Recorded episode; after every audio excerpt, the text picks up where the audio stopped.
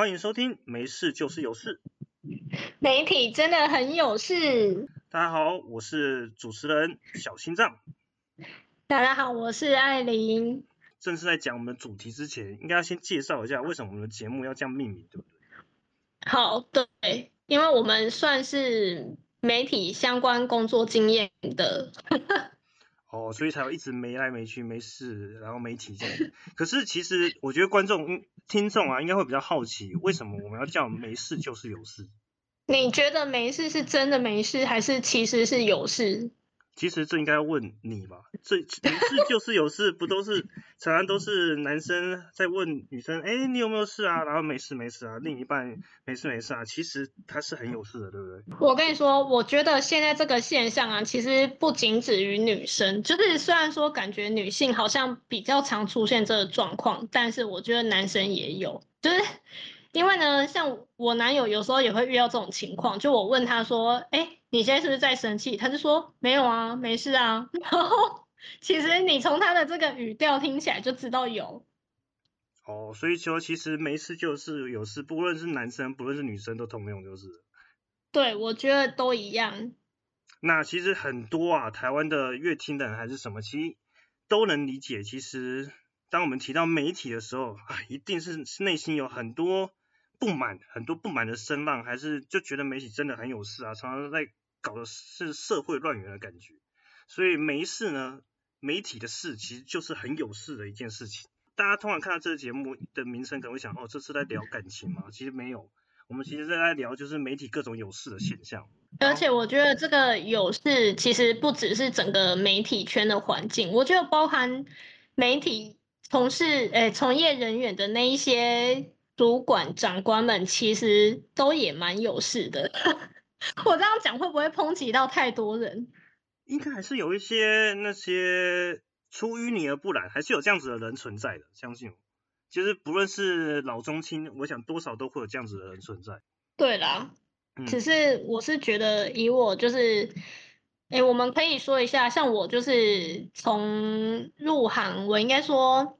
如果连同我之前电台的经历加进来的话，我入媒体业应该差不多也有六年七年了。然后我会觉得说，就是上面的这一些主管们，我觉得 普遍印象都不是太好。啊，真的有这么的一竿子打翻几乎全船人的概念哦？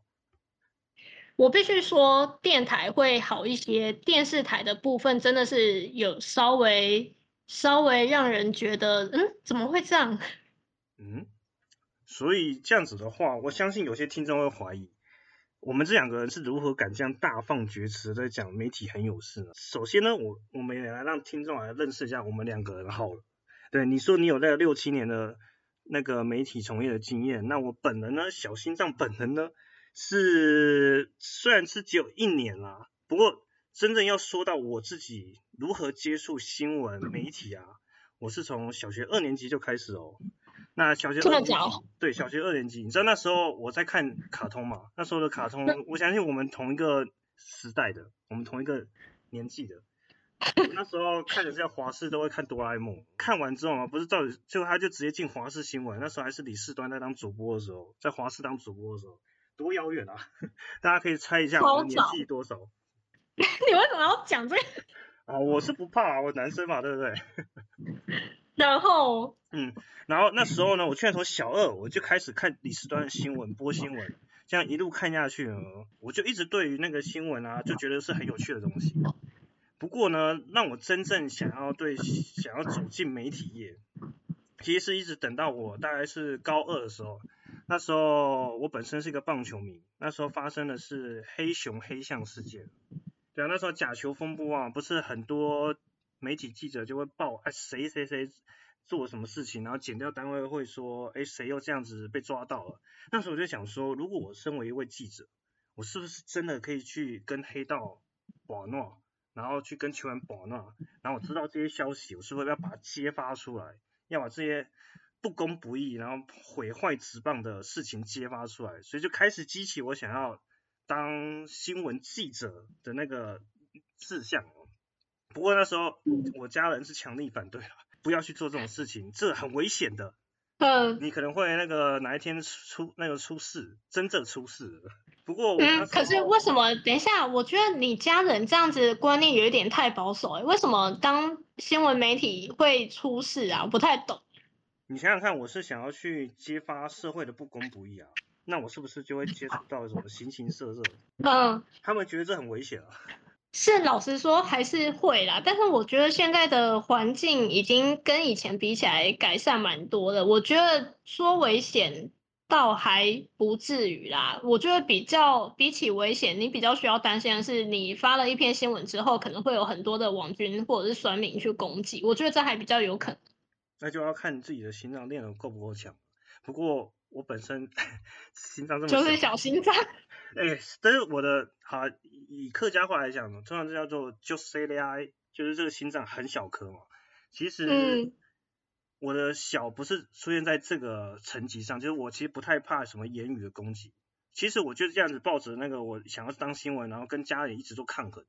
不过在研究所的期间，那时候刚好是台湾自媒体正要开始发达的阶段。自媒体是什么其实就是 YouTuber 嘛，就是网红嘛。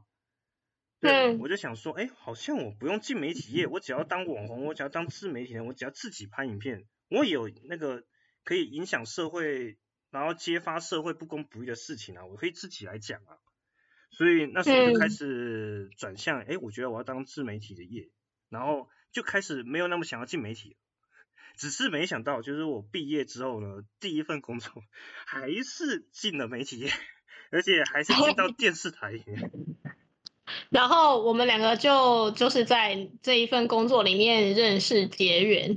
嗯，没错，而且我进了之后才发现，好吧，果然我的感想没错，我真的是心脏很小颗，尤其在电视台这个高压环境，我这个搞到快疯疯掉了，所以我是真的是第一份工作去撑完一年，然后离开，但是这一年就是像是艾琳，就是认识艾琳之后，其实也感受到啊，原来这就是媒体的感觉，然后艾琳这样的前这位前辈啊，也有很多鼓励我的东西，让我能够走到现在，能够撑完一年，然后才带着虽然是有点带着一些伤痕离开，不过也能就是这样子可以侃侃而谈一些媒体的现象。前辈呢，好像应该也有你的故事要来分享一下。不是你刚刚突然开始默默的讲讲到感谢的部分，害我有一点不知道怎么接话。为什么你不想要感谢在媒体业的所学吗？你不不是是你，你刚刚就是后面说到什么感谢这位前辈，就是给你一些鼓励什么。我想说你，我有一点想说，嗯，有吗？应该也是你给我告诉我说，主管要怎么相处这个东西，让我过这一关。其实是这边啦、哦嗯，不过其实我这个看起来就是一路走到媒体，然后突然又不想做，好像我对于媒体的渴望好像没有艾琳你那么强，对不对？嗯，我觉得也不是，因为老实说，像你就算现在离开了原本的那一个工作环境，但是你目前在从事的这一份工作也还是跟媒体是有关系的，只是说可能不是传统大家认为的电台、电视台这样，但其实是相关的行业，所以我觉得也没有说你就是很没有坚持在这个行业里面，我觉得你的坚持还是依旧在啊。这样子我，我现在的工作比较不像新闻媒体，因为我记得艾琳你是很早很早也是就很打定主意要走新闻媒体哦，而且你还做你做到那个最近离开也是做六七年，所以为什么你会那么的坚持？而且我还有那个就学过程中，我还是有读过传播相关科系的，可是你好像完全没有接触过。你的故事对是不是又更曲折一些，还是更更叛逆啊？应该说跟你有一点像，从小就是会被那个媒体圈有一种误导，就觉得好像真的很光鲜亮丽一样，就觉得这个圈子好像一进去就会变得很厉害这样。所以我其实，在大学毕业之后，因为我是一个蛮清楚知道自己想要什么的人，所以我在大学一毕业之后，我就直接嗯就是朝向我自己想要做的事情去做。像我本身其实是念师范大学出来的，但是我真的是没有要没有想要 当老师的意思，所以我那时候才会直接就是留在呃，哎，我这样是不是就直接讲出我是念哪一所学校？求学过程中你就想要走媒体吗？还是你也是高中的时候觉得你要走新闻吗？还是你更早？就是小时候啊，我就跟你一样啊，从小时候就开始看电视，就这样觉得啊。哦。对啊。只是大学一毕业之后，就深刻体认到自己是一个非常非常没有耐心的人，所以就觉得我真的是不能为了五斗米折腰去学校里面教书，然后误人子弟这样，所以我后来才会就是直接去地方电台，嗯，做一份就是算行政兼主持人的工作，然后就直接在里面开始尝试。呃，当电台主持人啊，然后想办法自己设计节目、安排节目这样，然后中间也会有就是制作一些专题的部分。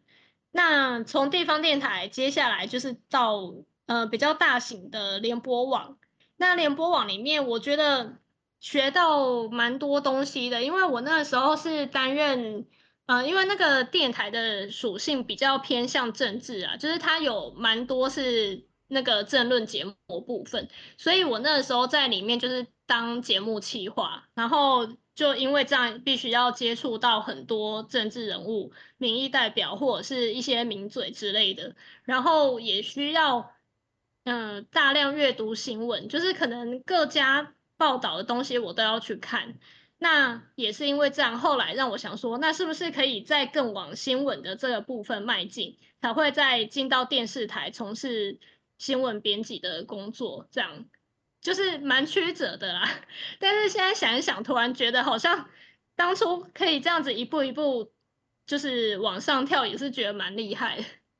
你这样算是经过三级跳哎，我是直接就跳进我们。你觉得我们相遇的这个职业啊，叫网络的新闻编辑，是不是又是新闻编辑的再下一个层级呢？还是说其实跟新闻编辑差不多，只是不同的工作类型？我觉得就是完全不一样工作类型，哎，就像我之前在新闻编辑的这个部分，真的就是比较需要处理新闻的这一块。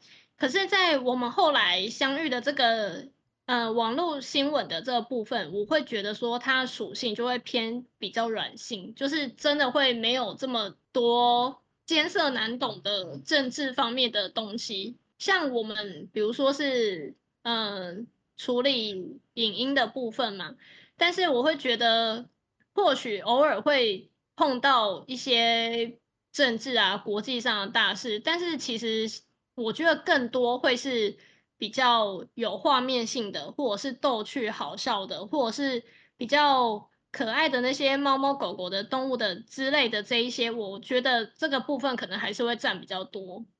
其实会是这样子，也是因为网络新闻更在意的叫做流量，因为。十次观看就是十次可以算钱，那跟新闻的收视率不一样，就是你几次观看你就有多少钱，所以完全着重在 PV 啊，着重在观看次数啊，着重在非常数字面的成绩上面，然后这直接变现的也是非常的直观的，也会才因为这个状态。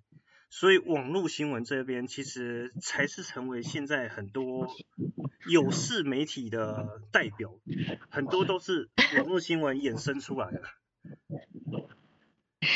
对，但是我不知道哎，我觉得有时候这种东西啊，可是这样如果要讲，我们可能又要讲太多太远，因为我觉得有时候呃，媒体业会衍生出现在的这个东西。